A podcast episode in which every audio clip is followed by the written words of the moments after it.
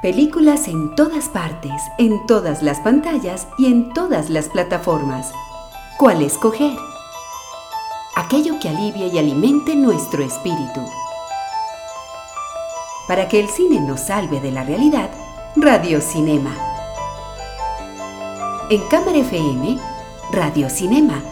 Cine conversado con Santiago Gutiérrez y Samuel Castro.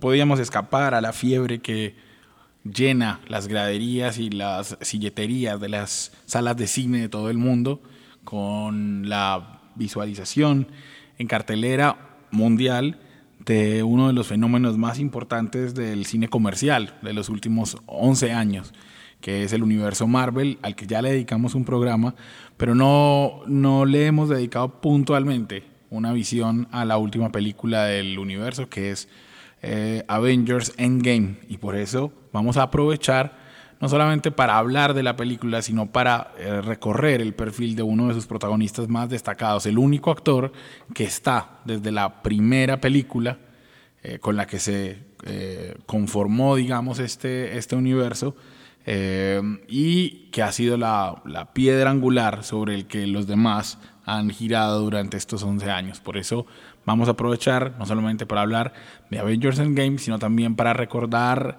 y mirar un poquito de la carrera del señor Robert Downey Jr. Nos hacen reír, soñar y llorar. Aún así, no los conocemos. Personajes del cine en Radio Cinema.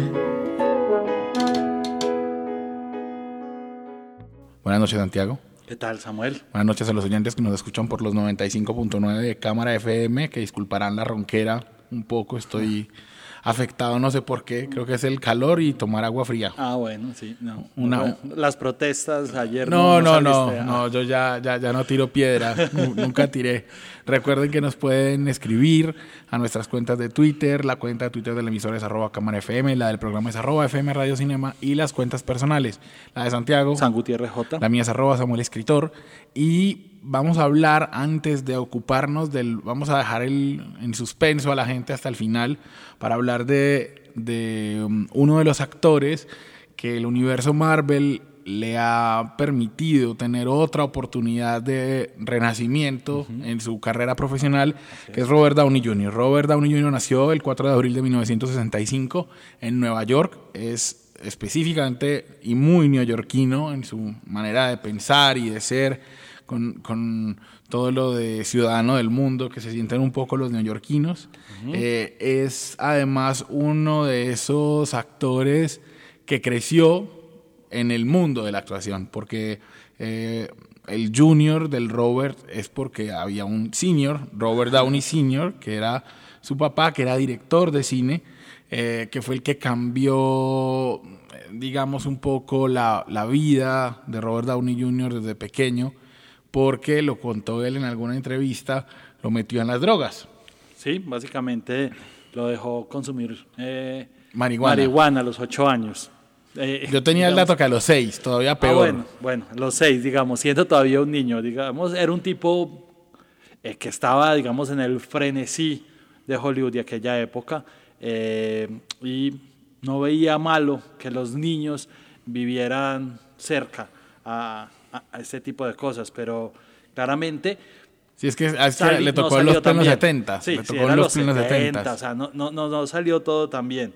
Eh, pero él mismo también fue quien lo introdujo al cine, que de alguna manera el cine ha sido su salvación también. Sí, el cine, el cine ha sido la salvación de, de Robert Downey Jr., que creció junto a su hermana Allison en el Greenwich Village de Nueva York que mm, después de ese uso de, la marihuana, digamos, él dice que el problema era que eso se le convirtió como en una forma de, parte del vínculo con su papá.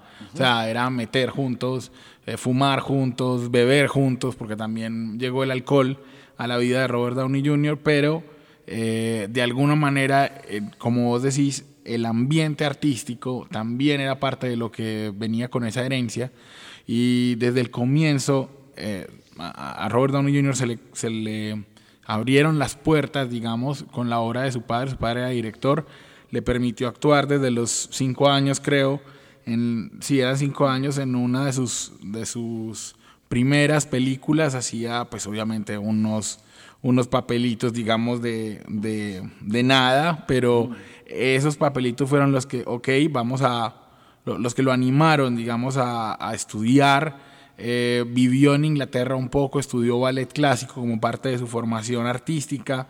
Eh, cuando los papás se divorcian en 1978, es decir, cuando él tenía eh, 11 años, pues él se muda a California, es decir, a Los Ángeles y a, y a Hollywood, a las cercanías, pero lo echan de la, de la secundaria, del colegio.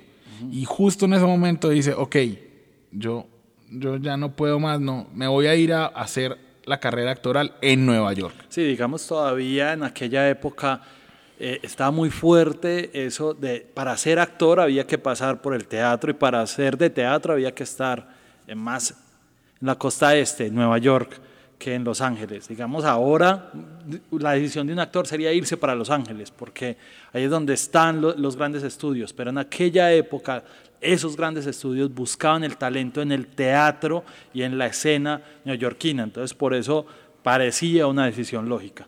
Eh, total, totalmente, y tiene, digamos, éxito el productor de eh, One Day at a Time, que es, digamos, esta serie que ha estado en boga últimamente en Netflix. Norman Lear, que es el productor de esa serie, fue el que le dio la primera oportunidad a Robert Downey Jr. Lo contrató para, para, pues, para una cosita pequeña eh, en el Joyce Theater, eh, en una obra musical que se llamaba American Passion. Y entonces viene la primera debacle de Robert Downey Jr. Y es que hizo parte del que está considerado como el peor cast que tuvo Saturday Night Live eh, bueno, que, suena raro cuando uno no, no, no lo ubicaría no, dentro de esa Es que no tengo un solo sketch que hayan puesto en los. No, eh, sí, en sí los... yo sí recuerdo un poco el, el, lo que él hacía y de, de, hecho es un actor que siempre ha disfrutado más la comedia y que siempre le ha puesto esos toques cómicos, pero es difícil hoy imaginárselo, digamos, a la altura de otros actores que están más asociados a la comedia hoy, que fueron parte de este, de este cast. Digamos, si uno hace la lista, creo que entonces de los de los eh, actores que ha tomado una carrera más seria, entre comillas, de, lo, de, los que ha estado en esta serie, que hay que decir, es un programa desde los 70, que es como la universidad de la comedia en la televisión de, de Estados Unidos. Sí, él era el más joven de todos, tenía, uh -huh. tenía 20 años.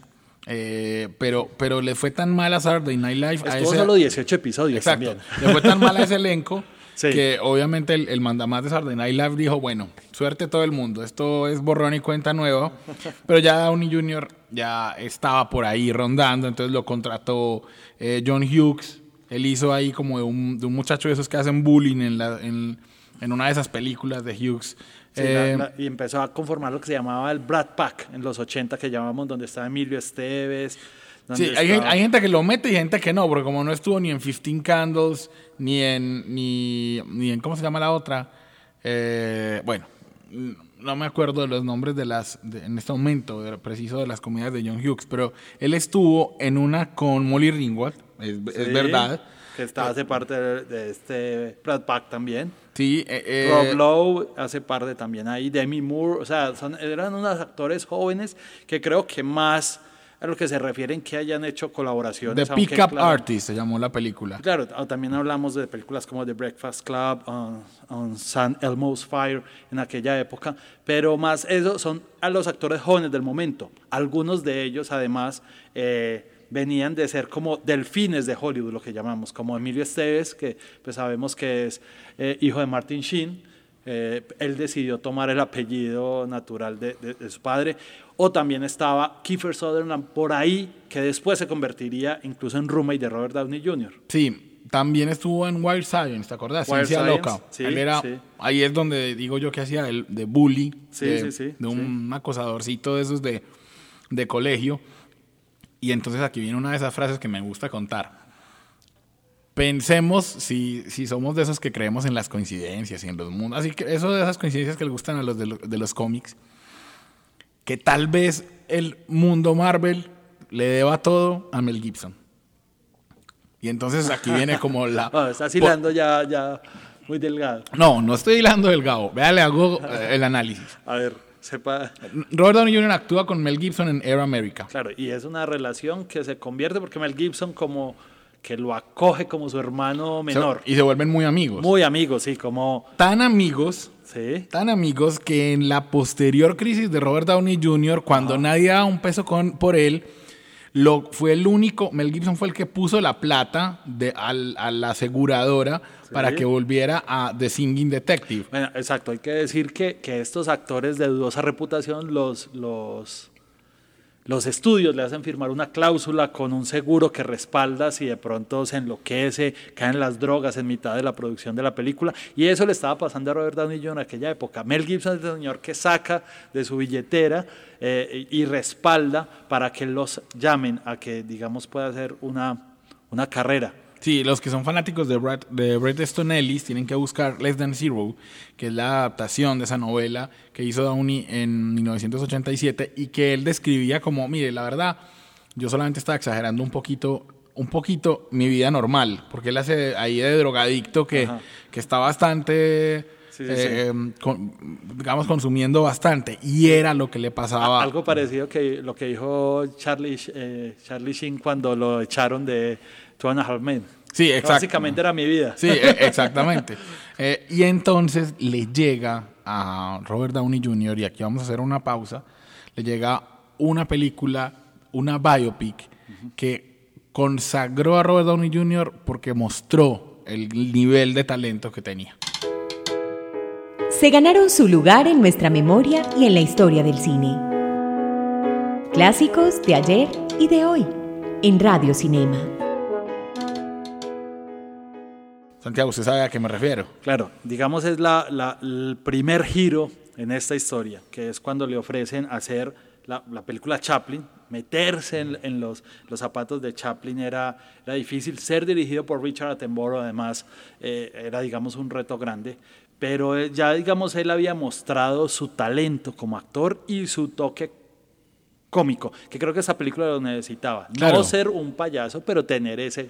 Claro, y lo hace, o sea, vean ese Chaplin, eh, la actuación de Robert. Es más, yo todavía creo que a veces mi memoria me engaña y cuando pienso en Chaplin viejo, me acuerdo es de Robert Downey Jr. viejo. caracterizado Caracterizado porque como la Chaplin. película es un flashback, digamos, entonces Ajá. aparece. Él estuvo nominado al Oscar, perdería con Al Pacino. Ese fue el ese año que Al Pacino ganó por Perfume de Mujer. Exactamente. Después yo me acuerdo verlo. Igual en- seguían problemas. Sí, digamos. no, Esto estaba- es un giro que iba, pero las drogas estaban todavía ahí de mal en peor el asunto. Él estaba llevado, Sí. muy llevado, pero lo controlaba. O sea, era eso de, tengo una gente que me ayuda, que la gente no sepa tanto. Entonces actuó, actuó en Restoration, actuó en Ricardo III, actuó en Asesinos por Naturaleza, pero entre el 96 y el 2001, a Robert Downey Jr. lo arrestan varias veces por posesión de drogas. Tenía cocaína, tenía heroína, siempre estaba alcoholizado. Y lo arrestaron en 1996, en abril, con un arma, con una Magnum. Eh, que él- y él estaba, la tenía en la mano y estaba caminando por Sunset Boulevard borracho. Ah, solo imagínense eso. Entonces, eh, recuerdo yo que fue fu- famosa la historia en que en algún momento, como un mes después de eso, amaneció en la cama de un niño del barrio. O sea, se metió a la casa de una gente porque tenía la puerta abierta, se acostó dormido, pues se acostó y se quedó dormido y ahí lo encontraron.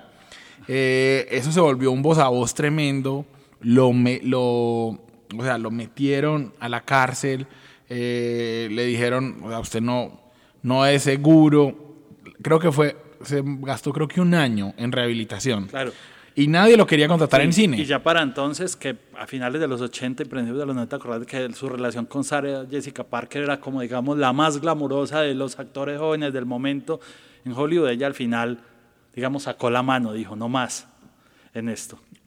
Y entonces la televisión fue la que le tendió la mano y le dijo, venga, Sí, después de esa rehabilitación, supuestamente usted está bien, entre Ali McBeal. sí, Ali McBeal, que digamos era una serie de, de nicho, en aquella época había, le había dado en el clavo a un público femenino muy específico. pero que también terminó mal porque el personaje le fueron soltando cuerda, lo fueron volviendo muy importante, lo fueron volviendo en el interés romántico de Ali McBeal y justo al finalizar de una temporada les toca, entre temporada y temporada, desaparecerlo. O sea, los televidentes o las televidentes, mayoritariamente de Ali McBeal, aún se preguntan qué pasó con este, el príncipe azul de Ali, pero también le dio a Ali McBeal mayor profundidad al personaje, pero, pero lo tuvieron que desaparecer simplemente porque el tipo recayó. Claro, porque volvió, lo arrestaron con cocaína, ahora le estaban mezclando Valium a la cosa. Eh, entonces, le costó, eso le costó que Mel Gibson lo iba a tener a él como el protagonista de Hamlet. De esa Hamlet que terminó actuando también Mel Gibson, porque él solo la iba a dirigir. Sí. Eh, hubiera sido un buen Hamlet. Uf, hubiera sido un excelente, un excelente Hamlet. Pero entonces, como les decimos, fue Mel Gibson el que después de todo esto eh, le ayuda a Downey Jr. a volver al cine pagando a la aseguradora para que volviera a The Singing Detective. Eh, y entonces viene el renacimiento importante porque ahora sí, suponemos limpio, se le ocurre a, alguien que probablemente sea Kevin Feige, es, probable a Kevin Feige, eh, se le ocurre que, uy, este tipo con ese ego, con ese mm, talento, con, esa actitud como de sobrador que mantiene, como rockera, digamos, como, de rockstar, este es el hombre para que sea Tony Stark, este es el hombre. Y entonces nadie, nadie apostaba, de verdad, yo me acuerdo, hace 11 años, cuando salió Iron Man, era una apuesta, era esto vamos a ver si nos funciona. Tengamos, eh, eh, convengamos algo, es que él es bien pequeñito de estatura. 1,74 o Bueno, no parece tanto, pero para un superhéroe sí. De hecho, recuerdo que cuando ha hecho Sherlock y, también Iron Man le han puesto tacos porque es que su pareja romántica era Gwyneth Paltrow. O sea, entonces le tienen que poner para equilibrarla, digamos. Claro, y, eso es lo bueno de que sea Iron Man, que el traje, él, está metido en un piso, digamos. Claro, y lo mismo en Sherlock Holmes le ha tocado a Guy Ritchie hacerlo porque Jude Law eh, su, su, pareja ahí también, entonces le toca ponerle unos tacos para equilibrarlo. oigámoslo, oigámoslo justamente cuando en 2008 decía que él era Iron Man. Truth is,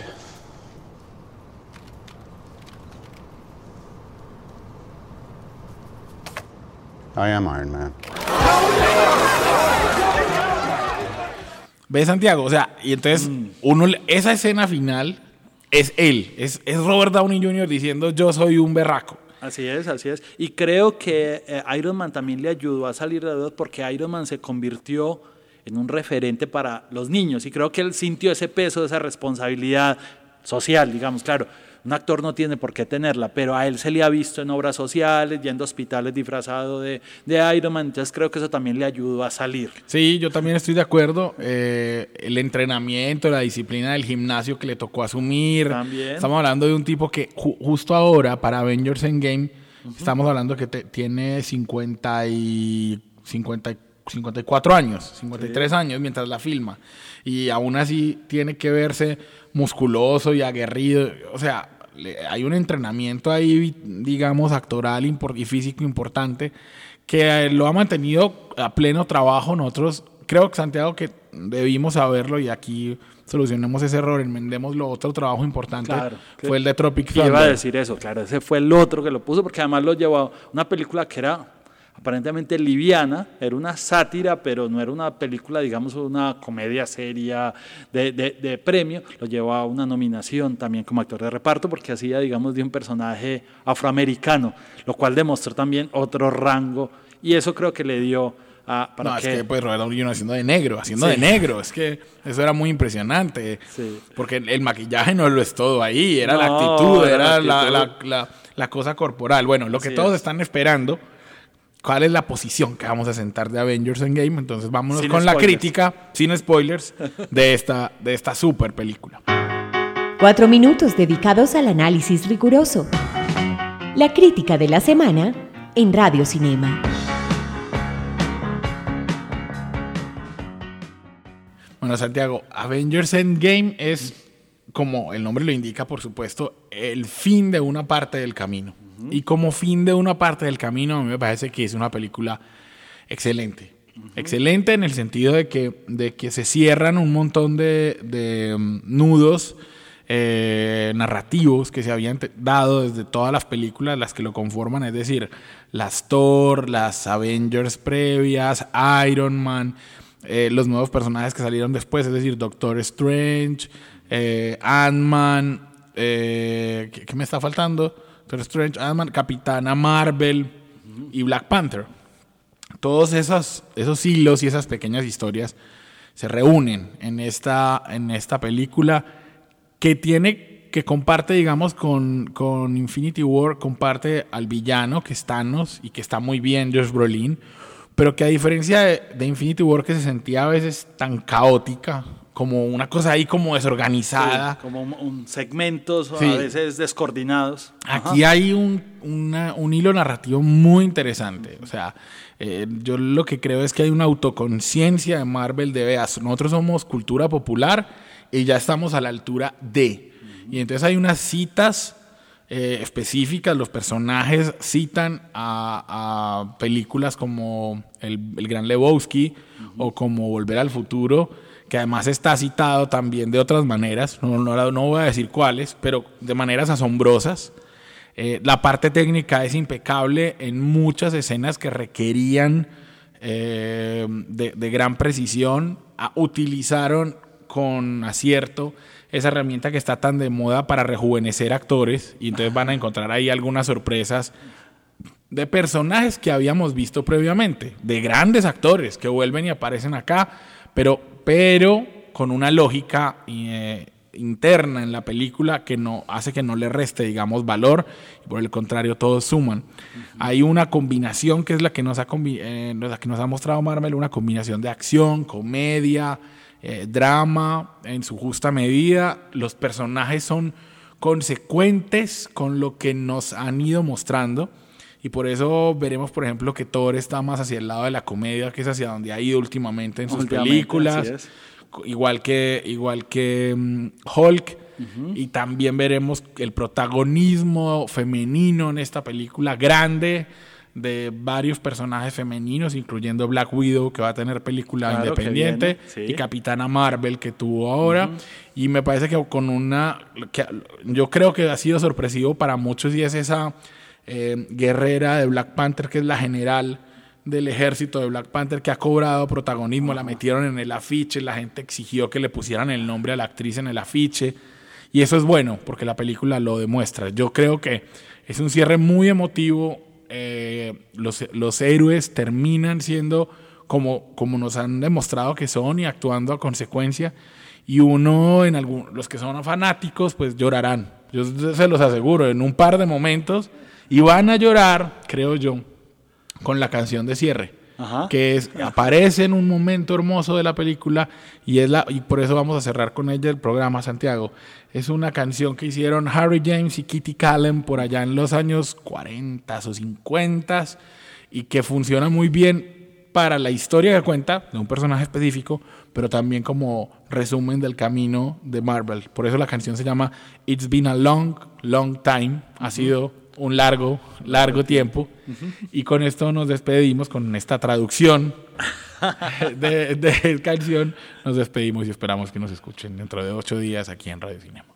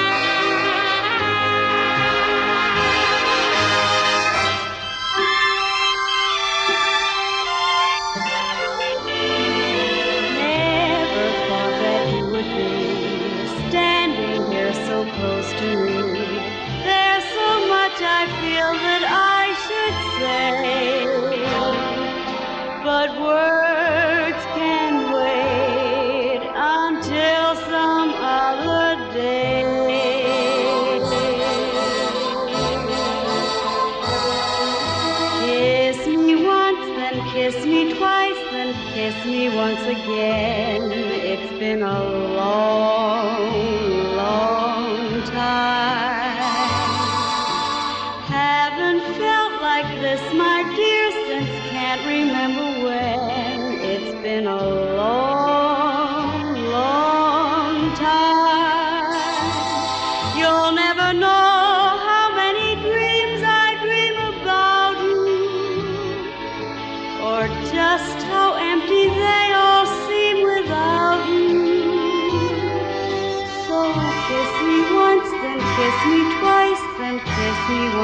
yeah.